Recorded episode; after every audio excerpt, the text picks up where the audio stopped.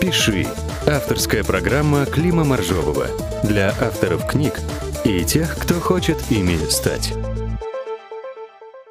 Здравствуйте, уважаемые друзья. Это наш подкаст «Пиши». Сегодня у нас в гостях Денис Викторович Драгунский. Денис Викторович, здравствуйте. Здравствуйте, добрый день. Э, Денис Викторович, э, сегодня поговорим о ваших книгах, а также было бы совсем хорошо услышать рекомендации для тех, кто пишет книги в похожем для вас жанре. Как вообще получилось, что вы выбрали для себя вот этот формат? Короткая проза, рассказы. Это получилось, ну, можно сказать, почти случайно. Это получилось потому, что я завел себе блог в интернете, в живом журнале. И я стал писать э, короткие рассказы. У меня была такая задача, чтобы рассказы были действительно короткие, чтобы они помещались на экран компьютера. А если бы в айфоне, чтобы максимум три прокрутки. И эти рассказы пользовались достаточно большой популярностью среди э, моих... У меня увеличилось количество подписчиков, мне писали вопросы разные, я отвечал, я и сейчас продолжаю вывешивать эти рассказы, отвечать на вопросы. А, а потом мне предложили это издать книжкой. И первая моя книжка под названием «Нет такого слова» действительно имела достаточный успех. Ее заметили, и она три раза переиздавалась. Так что вот и поэтому я начал писать. Я уже на сегодняшний день написал, можно сказать, наверное, почти издал, по-моему, 750 рассказов, а написал где-то больше 800 а коротких, вот таких вот коротких маленьких рассказов. Некоторые совсем короткие, надо ну, полторы странички, некоторые чуть побольше, на три страницы, но больше четырех страниц у меня рассказов. А почему вы выбрали именно живой журнал в качестве платформы для продвижения своего творчества? И это не совсем так. Я не выбрал его в качестве платформы. Я просто писал в живом журнале, а из этого получилось мое, так сказать, извините за пышное слово, творчество. То есть я не то, что я сначала решил, написал рассказы, а потом стал их пихать в живой журнал. Нет, просто то, что я писал в живом журнале, потом превратилось в рассказ. Как вы взаимодействуете со своими э, подписчиками? Э, читаете ли их комментарии, отвечаете ли на комментарии? Обязательно. Мне комментарии очень интересны. Мне уже сейчас, ну, конечно, они мне были особенно интересны поначалу. Я думал, вот я стану таким уже опытным, известным писателем, стану на это все поплевывать. Ничего подобного. Я сейчас, вот я вчера вывесил свой последний по времени рассказ в живом журнале и перепубликовал в Фейсбуке. И совершенно как мальчишка побежал через полчаса интересоваться комментариями, отвечать на комментарии. И больше того, мне было один очень полезный, так сказать, там, ну, типа поправочку дал человек, что у меня слово там не там стояло. Ну вот, и я переставил его, сделал. Я очень люблю своих комментаторов, они читают очень внимательно. И в этом смысле живой журнал, конечно, значительно лучше э, дает чувство обратной связи, чем книжка. Вот я вспоминаю своего отца, который был известный писатель. Вот он написал книжку. Ну хорошо. Через там неделю, в лучшем случае, появляется рецензия в газете. Через месяц рецензия в журнале. Ну, какие-то письма читателям. Ну, как бы... Ну да, он был очень популярен, но это ощущение этой популярности, ощущение обратной связи формировалось шло неделями, месяцами, если не годами. А здесь это вот что называется на на кончике, на, на клике мыши. Понимаете, это очень ценно, очень дорого. Очень важно понять, поняли ли тебя, правильно ли тебя поняли. Ну, а вот бывает такое, что неправильно поняли? Бывает сколько угодно, что неправильно поняли. И, э, два варианта. Бывает неправильно поняли, потому что я сам, так сказать, что-то накосячил, как говорится. То есть, например, что значит, я настолько погружен в материал своего рассказа, в уме, что мне кажется, что все все и так все понимают, понимаете, поэтому какие-то вещи я как бы не дообъясняю. И человек меня спрашивает, позвольте, а почему вот он пошел туда? В какое время года это случилось-то? Понимаете, мне так казалось, что это лето, а потом смотрите, там ребенок там из снега лепит там снежную бабу. Так что вот? А, господи. Это одно. Ну, а бывают ситуации, когда действительно люди не понимают, так сказать, смысла. Но так не бывает, что все не понимают. Бывает, я смотрю, что если какие-то люди не поняли, то бог с ними, как говорится. Главное, чтобы большинство читателей поняло. Вот, но вообще мои рассказы, они иногда носят такой характер, именно вследствие своей краткости, своего рода таких вот материалов для фантазирования. Мне очень часто люди говорят, вот я считаю, что, наверное, потом она там с ним встретилась, и они поженились. А другой отвечает, нет, что-то, они совсем друг другу не подходят и так далее. То есть люди как бы досочиняют какие-то повести, досочиняют судьбы героев или рассуждают о том, почему, откуда они пришли вот сюда, почему они стали такие, что у них было в детстве, что у них было на работе. Какие... Вот это мне очень нравится. То есть, понимаете, вот есть такой психологический тест, называется чернильные пятна Роршаха. Это, знаете, такие вот кляксы разноцветные, и все, каждый человек видит в нем свое, понимаете? Вот, э, в каком-то смысле мои рассказы такие, ну, не совсем как кляксы, естественно, но люди начинают домысливать за героев, за автора что-то. Это, поэтому, поэтому им, им так нравится читать.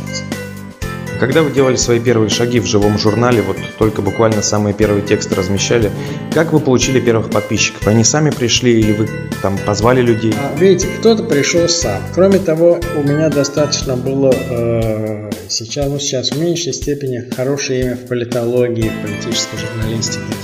И поэтому, когда я завел свой журнал, хотя у меня там не было написано, что он Денис Драгунский, он называется Clear Text чистый текст, ясный текст. Вот. Э, то все равно там было сверху не написано, что моя, моя фамилия, так сказать, в первом, в первом посте, который всегда висит. Э, вот, но, э, знаете, многие люди просто писали, вот, внимание, вот журнал Дениса, живой журнал Дениса Драгунского. То есть я где-то набрал за первый месяц ну, подписчиков на 500. Я не знаю, много это или мало, но нормально. Это приличный результат. Приличный результат. Вот, а потом, значит, немножко замедлился рост, а вот, а сейчас у меня где-то 7 с хвостом тысяч подписчиков в ЖЖ, но и... Ну, сейчас в ЖЖ не очень растет, сейчас Facebook отвлекает, но у меня в Фейсбуке довольно Аудитория в Фейсбуке и в живом журнале отличаются? По-разному реагируют на ваш текст или в целом это какая-то... По-разному. По-разному. Знаете, там разные люди. Вот те люди, которые... Нет, есть люди, которые и там, и там, это одинаковые люди. А есть люди, которые вот в э, ЖЖ аудитория более, если можно так выразиться, консервативная. А в Фейсбуке более такая динамичная, более такая современная, если можно так выразиться, авангардная. Ну, опять же, ведь Facebook чем хорош? В Facebook можно лайк поставить, а лайк не поставить. Хотя иногда, иногда пишут, тоже стали вместо комментариев, просто пишут лайк буквами. И все. Другие люди более в Фейсбуке более какие-то динамичные, острые, парадоксально. Но при этом ЖЖ, а за, но зато в ЖЖ аудитория более внимательная, более такие они разборчивые. Они вот прямо берут, как жареного цыпленка рассказ разбирают по косточкам. Есть планы открыть представительство собственные в других социальных сетях? Допустим, вот ВКонтакте сейчас очень популярно. Знаете, у меня есть ВКонтакте аккаунт, но ну и все. Просто я там когда-нибудь, просто для того, чтобы с кем-то пообщаться, однажды открыл. Нет, других нет. Ну, хватит, понимаете, но с другой стороны, надо же когда-то... Я человек увлекающийся, а так получится, что вообще не буду вылезать. Я и так в Фейсбуке провожу довольно много времени. Минимум час в день. А так думаю, час в день. Рабочий день в неделю. Что я делаю? Ну, если поговорить немного о книжном бизнесе, существует мнение, что издатели не очень хорошо э, относятся к короткой прозе и предпочитают э, все-таки романы такой традиционной длины в 15 авторских листов. Это правда? Вы знаете, уже нет. Это волны. Это волны. Мы можем даже посмотреть по всей истории литературы, скажем, советской, русской советской, что было время, когда, например, скажем, главным произведением был роман, там, понимаете, Потом э, стали появляться сборники рассказов. Чехов, например, там, а потом мелкие такие писатели чеховской поры, малоизвестные. Потом юмористы типа Тэффи, Верченко, понимаете, была эпоха. Потом перешло это через революцию. Зощенко, Бабель, понимаете. Потом наступила опять эпоха романов, когда такие вот типа задавали э, тон, задавали люди типа Леонида Леонова, Михаила Шолохова, понимаете, вот так это э, перешло Фадеева. Это перешло через, э, вот, через войну, но где-то в 50-е годы опять начался, так сказать, как бы прорыв рассказов. Смотрите, какие сборники рассказов, замечательные писатели. Был, например, забытый сейчас Владимир Лизенбрук, была э, молодая Вита Токарева, был Юрий Нагибин, рассказчик со сборниками рассказов, который пользуется огромным Шукшин, наконец, понимаете, все были сборники рассказов. Потом волна опять перешла на роман. Вот и все. Мне кажется, сейчас опять волна вот этого увлечения романами схлынула. Вы смотрите, сколько публикуется сейчас сборников рассказов. Во-первых, никуда не делался, так сказать, наш, так сказать, столб наших рассказов Вика Токарева Виктория. Э, вот, она продает, продолжает издаваться. Есть какие-то маленькие короткие рассказы, вот там Слава Сэм, например, там кто-то еще. Вот я, так сказать, включился. Понимаете, нормально все. Нет, кни книгоиздатели понимают прекрасно, понимаете. Вот бывает иногда вот такая, что инерция моды, инерция моды, но она потом меняется, ничего страшного. Вот если мы заговорили о моде, вы реагируете как-то на какие-то тренды, которые в литературе наблюдаются, или вы вот своей колеей идете? Вы знаете, э, я бы хотел реагировать, но меня не всегда это получается, потому что, например, э, ну, я должен сказать с э, некоторой грустью, что наша литература, вот российская, она немножко в стороне мировых от европейских трендов литературы находится, я имею в виду вот такой высокой литературы, так называемой, серьезной литературы. Я не беру ну, там дамский роман там. Ну, понимаете, э, поэтому у нас не продастся по-настоящему интеллектуальный роман а если продастся, то очень маленьким тиражом. К сожалению, к великому я это подсчитывал, что называется, с, хорошо, хотел сказать, с карандашом, но как с калькулятором. Подсчитывал, что у нас тираж так называемого умного романа примерно в 50-100 раз меньше, чем в Соединенных Штатах. Понимаете, это ужасно. У нас такой роман выходит тиражом 3000 экземпляров, а потом я его уже через там, две недели вижу на распродаже, где он вместо там, 500 рублей стоит 100. Понимаете? Где-нибудь около метро на этих лотках, бухлайн называются эти лотки. И вот, а э, такой же вот роман такого же типа, такого же класса в Штатах может получить 300 тысяч. 200 тысяч. Понимаете? Вот это очень как бы грустно. Еще у нас э, и про другое, например, скажем, у нас, например, хороший дамский роман, любовный роман, тоже не получается очень чисто социальная причина, потому что у нас нет, как сказал мне один человек, у нас в нашей стране нет старых денег, то есть нет многопоколенных богатых семей, где и воспитываются вот эти вот нежные бездельницы, которые, так сказать, живут сплошными переживаниями. Понимаете, у нас все, так сказать, там у них богатые в третьем поколении, у нас богатые в первом полугодии, понимаете? И поэтому этот роман не, не фальшиво звучит. В литературе главная искренность. Вот, так что насчет современных трендов, ну, нет, ну, конечно, естественно, я пишу так, как мне кажется, он должен писать современный писатель, без, так сказать, без рассусоливания, что называется. Программа «Пиши». А вот на эту ситуацию о том, что тиражи в России гораздо меньше, на нее как-то влияет, допустим, а, интернет-пиратство? Нет, абсолютно. Я думаю, что не влияет. Хотя, например, скажем, на Западе за интернет-пиратство наказывают, но там интернет, электронные книги тоже существуют. И стоят они совершенно символических денег, понимаете?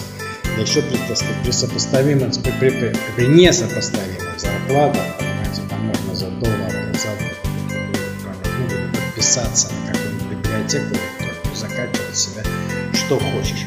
Я считаю, я сам противник борьбы с пиратством. Потому что мне кажется, что чем больше человек читает в интернете, тем в конечном счете его больше покупают. Понимаете, я пять раз прочту скажу, ну, Вряд ли есть такие, как вам сказать, ну, закоренелые принципиальные жлобы, которые удавятся, но не выложат там 200 рублей книжки. Хотя есть такие, но их меньшинство. Популярность, понимаете, интернет дает популярность популярность и заставляют покупать. И они запретительные.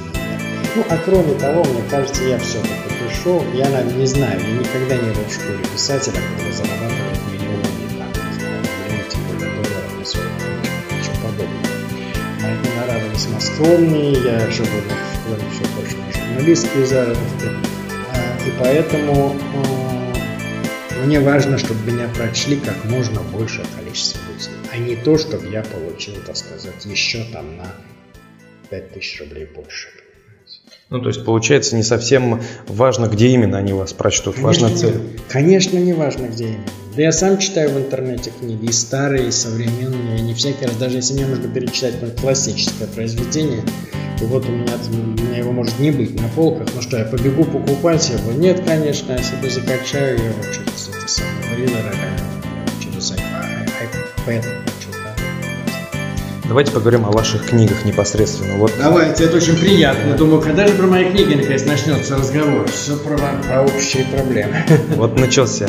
Э, перед нами сборник «Окна во двор». Э, расскажите о нем. И это сборник моих рассказов. Он уже уж не помню, какой по, по, по количеству, по, так сказать, по номеру, наверное, там шестой сборник. Всего издал я на сегодняшний день 12 книг, но там есть сборник вот этих моих фирменных коротких рассказов, но кроме того есть еще и один сборник более-менее длинных рассказов, таких вот традиционных, и ну, там одна повесть, пару сборников плюс статей.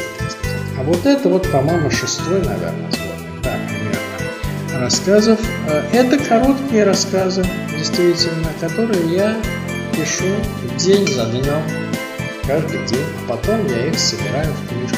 Естественно, в эту книжку я помещаю не по мере, так сказать, написания, а я, а, так сказать, их комбинирую, раскладываю, расставляю так, чтобы эту книжку можно было читать еще и с начала до конца. Не просто с любого места, а можно читать с любого места, как короткий рассказ, чтобы у него была какая-то внутренняя композиция, чтобы рассказы как-то зацепляли друг за друга.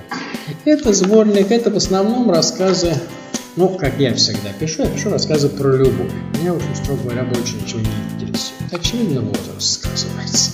О любви начинают думать в 18 лет и в 60. Вот. Э, это в основном рассказы про любовь, и там в конце еще есть э, серия рассказов, которая называется «Версии и вариации». Это, так сказать, такие, может быть, отчасти юмористические э, короткие версии классических произведений, начиная от «Войны и мира», кончая сказкой про Золушку, там, «Миф о царе Эдипе», Анна Каренина, опера там опера Травиата и опера Кармен, и, и рассказы Чехова, и все это, и каждому дадено, так сказать, коротюсенькое пространство внутри странички, вот изложить все, что, а, что было в этом романе, и так, чтобы это было интересно читать. У меня, понимаете, такая, я являюсь абсолютно, так сказать, говорят, фанатом жанра короткого рассказа, я убежден, что в общем-то, на, на, три, на трех страницах можно изложить все. Вы знаете, как Эйнштейн говорил, что если вы не можете объяснить семилетнему ребенку суть своей теории, значит, вы сами в ней недостаточно еще разобрались. Так вот, я говорю, что если вы, так сказать, не можете изложить суть толстого романа на двух страницах, так, чтобы это не просто, так сказать, пересказ, а именно художественный, художественного произведения, значит, вы сами не понимаете, что и зачем вы пишете. Понимаете, вот у меня такое есть что вы хотите сказать автору? Вот, э, вот такие вот рассказы. Здесь есть несколько, несколько серийных таких серий рассказов. Может быть, когда-нибудь я э, напишу э, повесть в рассказах. Вот здесь вот есть, например, раз, два, три, четыре, пять, шесть, семь. А, соответственно, семь таких вот рассказов, которые складываются, складываются в такое некоторое одно длинное повествование. Вот. Здесь есть 13, э, 13 очерков о советском сексе 70-х годов. То есть я пытаюсь э, борюсь, борюсь с этим предрассудком касательно того, что в СССР секса нет. Я там пишу, что в СССР секс был, да еще ой-ой-ой какой, как говорится, нынешнего не снится. Нам все это, сказать, все рассказывается достаточно, как мне кажется, весело и интересно. Вот такая вот книжка, и она, по-моему, получилась именно как целиковая Вот, вот еще книжка лежит, которая мне тоже очень дорога. Дело в том, что мой отец Виктор Драгоцкий написал знаменитый сборник денежные рассказы, который издается уже, он, по-моему, набрал в целом в книжной палате, говорили, уже 20 миллионов тираж, хотя это всего 60 рассказов. А фактически печатаются 40. Вот, э, и вот эти вот денискими рассказы меня всю жизнь спрашивают про то, что было это или не было, что было, как было и правда ли что. Я выливал кашу в окно, правда ли, что я влюбился в цель девушку на шаре в цирке, что я ездил на велосипеде с мотором и не знал, как остановиться и так далее, и так далее, и так далее. И вот я, наконец, решил написать книжку под названием «Как это было на самом... Как все было на самом деле». И поэтому прекрасное вот издательство СТ сделало прекрасную подарочную, сказать, подарочную расширенную книжку, в которой рассказы моего отца и пять очерков каждому разделу квартира, школа, двор, дача, э, улица. Вот я вот все это вот описываю, как это все было действительно на самом деле, и биография, так сказать, соответственно, биография написана. Ну, такая короткая, такая понятная, ясная детям биография отца, которая была довольно сложная. Очень хорошая книжка, к ней прекрасные иллюстрации сделал ученик моей дочери. Она дизайнер сама, но есть, она еще и преподаватель. У нее есть ученики, и вот у нее есть ученик молодой. Парень Алеша Воронцов, ему всего 17 лет. Это в 17 лет зачем? Роскошные иллюстрации и большие листовые иллюстрации, где все очень точно. Вот тут нарисовано, как выглядит ларек с мороженым, тележка, цистерна с рыбой, автомат с газированной водой, вывески, фонари, там все на свете. И кроме того, в этих самых очерках он прекрасно вот такие вот бортовые рисунки сделал на полях, как выглядел школьная фуражка, глобус, пионерский значок, там игрушечная сабля, портфель, там лампа, авторучка, там, ну и так далее. В смысле не авторучка, а макальная ручка, потому что Денискины рассказы еще про ту эпоху, когда писали, макая ручку чернильницу. Оттуда вот проблема клякс, которая может Дениску современному школьнику понятно, что кляксы соскакивают с пера как. Вот, и там все на очень объяснено. Это хорошая получилась книжка. Как нам сообщили источники, так скажем, сейчас тоже готовится к выпуску книга, расскажите о ней. Да, сейчас готовится книга. Она называется, эта книга, книга, так сказать, статей. Книга эссе, она называется «Отнимать и подглядывать», а под заголовок «Все, что вы не хотели знать о литературе». Это э, такой вот взгляд на, ну, не только на литературу, не только на литературу, а на жизнь, ну, скажем, такой правдивый и жесткий. Там рассказывается некоторые биографии писателей советских, а, повороты, так сказать, некоторые повороты в оценке таких разных писателей, такого прекрасного, знаменитого писателя, как Юрий Трифонов, такого, вот что одиозного и объекта насмешек писателя, как Всеволод Кошин, У тоже были свои так сказать, творческие трагедии. И рассказ о старых писателях, рассказ о литературной утопии, о том, как она сыграла, какую она сыграла роль литературной утопии, политическая. Рассказ о таком писателе, как Маркиз де Сад. Он был, так сказать, очень замечателен. Ну и, так сказать, соображения о роли интернета в развитии литературы, потому что изобретение интернета это действительно вот сетевая литература и сеть, литература интернет, это же грандиозная революция, мы совершенно ее не осознаем. Мы говорим, что это похоже на развитие книги, на изобретение книгопечатания. Но нет, конечно, это мелко очень. Книгопечатание ничего особенного, кроме темпов, не прибавило. А появление интернета это как, понимаете, появление письменной литературы против устной была только устная, поэтому нужно только такие ритмические стихи сочинять, чтобы было легко запоминать. Когда появилась письменная литература, можно писать все. И вот такой же совершенно грандиозный перелом – это вот а, сетевая интернет, сетевая литература, и я пытаюсь, сказать, в этом разобраться. Ну и, а, так сказать, ответственности писателя, безответственности писателя. В общем, получилась довольно интересная такая жесткая есть книга как раз будет э, полезна с прикладной точки зрения тем, кто делает свои первые ну, шаги. В каком-то смысле, да, им понятно будет, ну, им полезно будет узнать вообще, чем здесь пахнет. Какие дрова кладут в эту печку, какое масло идет на эту сковородку, на которой вам предстоит жариться, дорогие молодые писатели. По поводу интернет-революции в литературе, можете заглянуть чуть-чуть вперед? Как вы считаете, куда это все нас выведет, что будет дальше?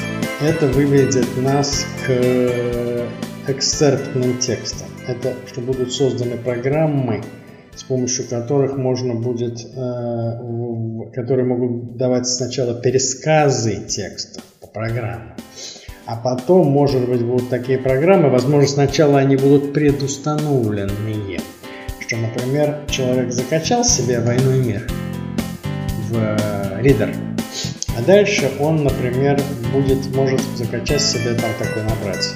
Пьер Безухов, и он будет сделать такой роман про Пьера Безухова. Андрей Болконский, про Андрея Болконского, рассказ про Анатолия Курагина, его любовь к Наташе, там, как он, так сказать, она отрезала ногу, он погиб в госпитале. Это тоже была трагическая судьба, но она там так как-то а с помощью вот интернет, так сказать, технологий можно будет это вытащить в отдельное художественное произведение. Понимаете? Вот. То есть, э, вот в этом смысле будет переформатирование текстов.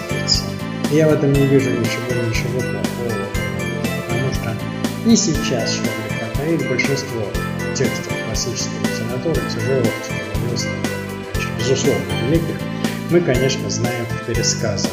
Даже когда учились на литературоведах, просто, понимаете, представить себе, что живой человек прочел читает по 5000 страниц в день, этого не бывает. Понимаете? Поэтому, конечно, вот поэтому вот в интернете И дальше, кроме того, конечно, будут мне очень трудно заглянуть в туда, потому что специально об этом думать, я не хочу об этом думать, потому что Но, конечно, будет какая-то интерактивность. Конечно, будет какая-то коллективная литература. Конечно, будет литература с раздваивающимися сюжетами. То есть, грубо говоря, писатель может начинать писать какую-то вещь, а потом, так сказать, вот, допустим, представляете себе, допустим, ну, условно говоря, там, Дмитрий Быков начнет писать какой-то роман, потом он останавливается, и его там какие-нибудь два других писателя подхватывают, так сказать, ведут действия в разные стороны понимаете? Дальше тут могут быть и болельщики этой ситуации, понимаете? Кто больше лайков наберет, ну и так далее. А потом возвращается тот же Быков, они приглашают четвертого человека, который сводит это воедино, или наоборот, получается, две или три или пять совершенно самостоятельных литературных произведений, которые растут из одного, так сказать, конца. У меня вот здесь есть такой вот, такая вот такая произойдет такая рассказ. А есть у нас совсем Нет, он, по-моему, для Бу... А, нет, есть. Называется «Роман с пенициллином». Я э, предложил пофантазировать, э, что было бы, если бы э, во время войны и мира, в то время, когда написано «Война и мир», были бы, была бы современная медицина, были бы антибиотики то получалось бы, что все остались бы живы.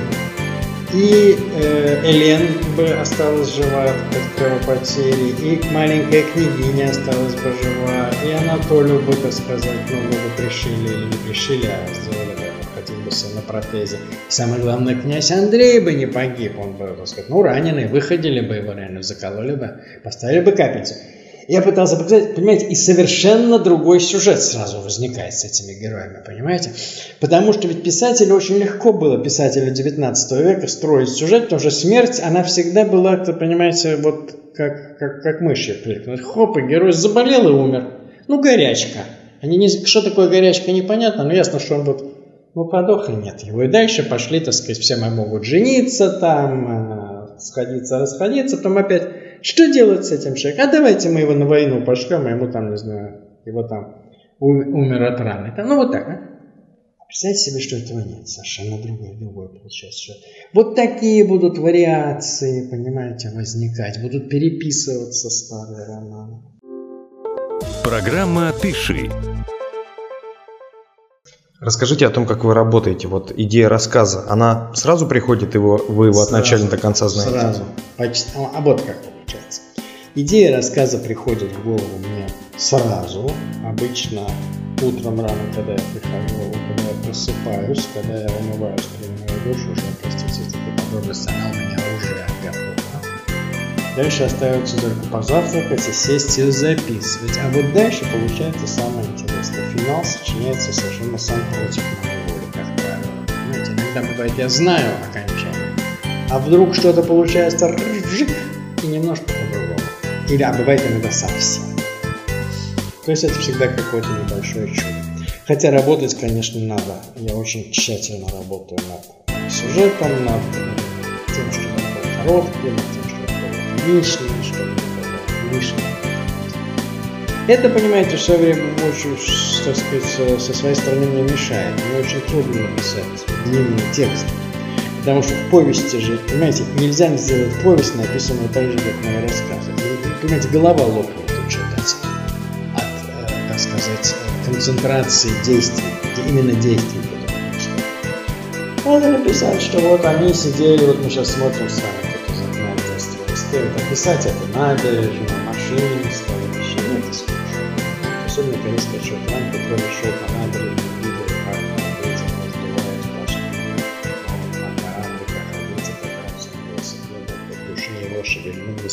господи, ну тоска. Но если я такое напишу, я тут же вырежу. А повести они так пишутся. Вот уже подходит к концу потихоньку наша запись, полчаса мы с вами беседуем. А, какие-нибудь вот по возможности рекомендации для авторов, которые делают свои первые шаги вот в вашем жанре, в жанре короткой прозы? В жанре короткой прозы рекомендация номер один. Всегда поменьше, э, так сказать, вот что, поменьше объяснений.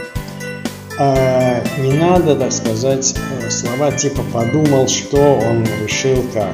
От, э, все должно быть как в короткой прозе, все должно быть как в пьесе.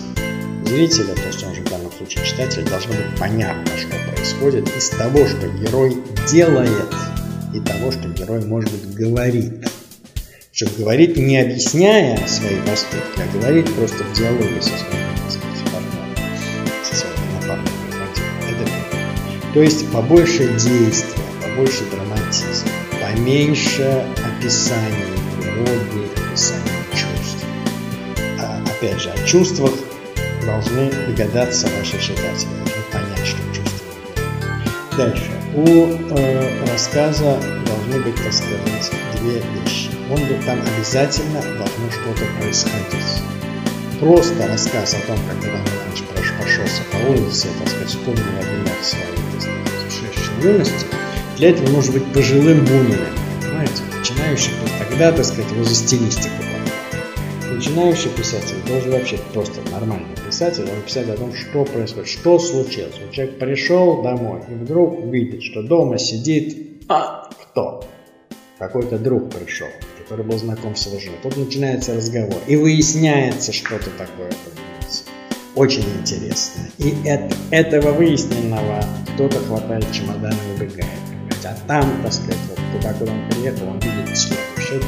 То есть действие, действие, действие, побольше действия. И главное, что и поэтому э, еще такое есть такое правило, понимаете? Э, человек, автор должен знать, что происходит с героем.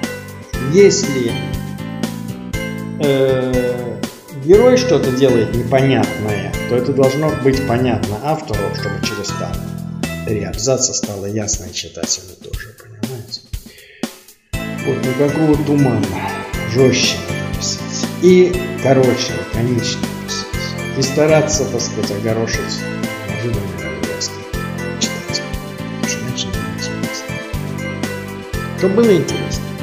Ну что ж, спасибо большое за эту беседу. Напоминаю, с нами был Денис Викторович Драгунский. Успехов вам творческих и всех остальных. Большое спасибо. Успехов вашему прекрасному порталу. Успехов в делу, так сказать, интернет-распространения литературы. Спасибо.